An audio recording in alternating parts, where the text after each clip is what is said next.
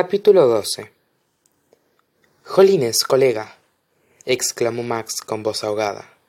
Me capo en la fruta jobar. Bajó la voz hasta el susurro y soltó una palabrota de verdad. Era más de medianoche para mí y dos horas menos para ella. Casi esperé que la señora liu irrumpiera para requisarle el móvil pero no pasó nada. Cómo exigió max. Por qué desvié la mirada hacia la carta que descansaba en mi regazo. Tobias hawthorne me había dejado una explicación pero aun habiendo pasado dos horas desde la lectura del testamento no había encontrado valor para abrir el sobre. Estaba sola sentada a oscuras en el balcón de la suite del ático de un hotel que me pertenecía ataviada de un albornoz esponjoso que me llegaba hasta los pies y que probablemente valía más dinero que mi coche y estaba paralizada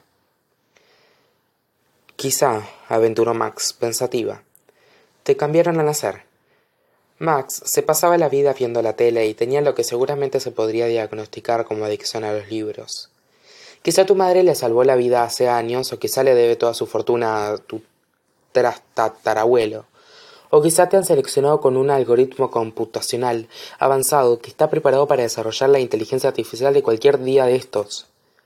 Maxine bufé de algún modo todo aquello me bastó para pronunciar las palabras que había intentado no pensar siquiera. Quizá mi padre no era realmente mi padre. Aquella era la explicación más razonable no quizá tobias hawthorne no había desheredado su familia en favor de una desconocida. Quizá yo era de la familia. Tengo un secreto. Recordé que decía mi madre. Cuántas veces la oí afirmar aquellas mismas palabras avery estás bien me llegó la voz de max a través del auricular.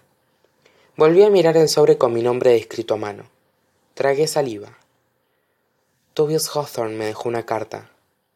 Todavía no la has abierto exclamó max. Avery hazme el puro favor. Maxine. Puro mamá. He dicho puro por la pureza y bondad que uno necesita para hacer favores. Hizo una breve pausa y luego me dijo avery tengo que colgar. Tuvo un retortijón en el estómago. Hablamos pronto. Muy pronto prometió max. Y mientras tanto abre la carta. Me colgó. Colgué. Pasé el pulgar por la solapa del sobre. Pero alguien llamó a la puerta y me salvó de seguir adelante. Volví a la suite y me encontré a owen apostado en la puerta. Quién es le pregunté. Grayson hawthorne respondió owen clavé los ojos en la puerta y owen añadió si mis hombres le consideran una amenaza ni siquiera habría podido subir hasta la nuestra planta. Confío en grayson pero si no quiere recibirlo no atajé. Qué estoy haciendo pensé. Era tarde y dudaba mucho de que la realeza estadounidense se tomara muy bien que la destronaran sin embargo desde el primer día había habido algo en los ojos de grayson cuando me miraba que abre la puerta le pedí a Owen lo hizo y se retiró. No va a invitarme a entrar grayson ya no era el heredero pero nadie lo hubiera deducido por su tono. No deberías estar aquí le dije arrebujándome en el albornoz. Llevo una hora diciéndome lo mismo y sin embargo aquí estoy sus ojos parecían pozos de plata y llevaban el pelo despeinado como si yo no fuera la única que no podía dormir. Ese chico lo había perdido todo esa mañana. Grayson empecé. No sé cómo lo ha hecho. Me cortó con una voz que sonaba peligrosa y suave. No sé qué influencia tenía usted sobre mi abuelo ni tampoco a qué cree que está jugando. No estoy estoy hablando yo señora grams. Colocó una mano plana sobre la puerta me había equivocado con sus ojos. No eran pozos eran hielo. No tengo ni la más remota idea de cómo lo ha conseguido pero lo descubriré. La he calado. Sé qué es y de qué es capaz pero debe saber que lo haría absolutamente todo para proteger a mi familia. No sé qué está jugando ni cuánto tiempo pretende seguir con esta treta pero descubriré la verdad y prepárese para cuando lo haga.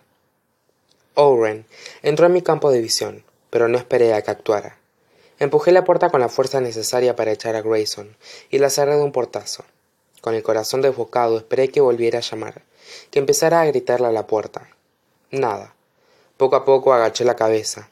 No podía despegar los ojos del sobre que todavía tenía en la mano, como si se tratara de un imán contra el metal.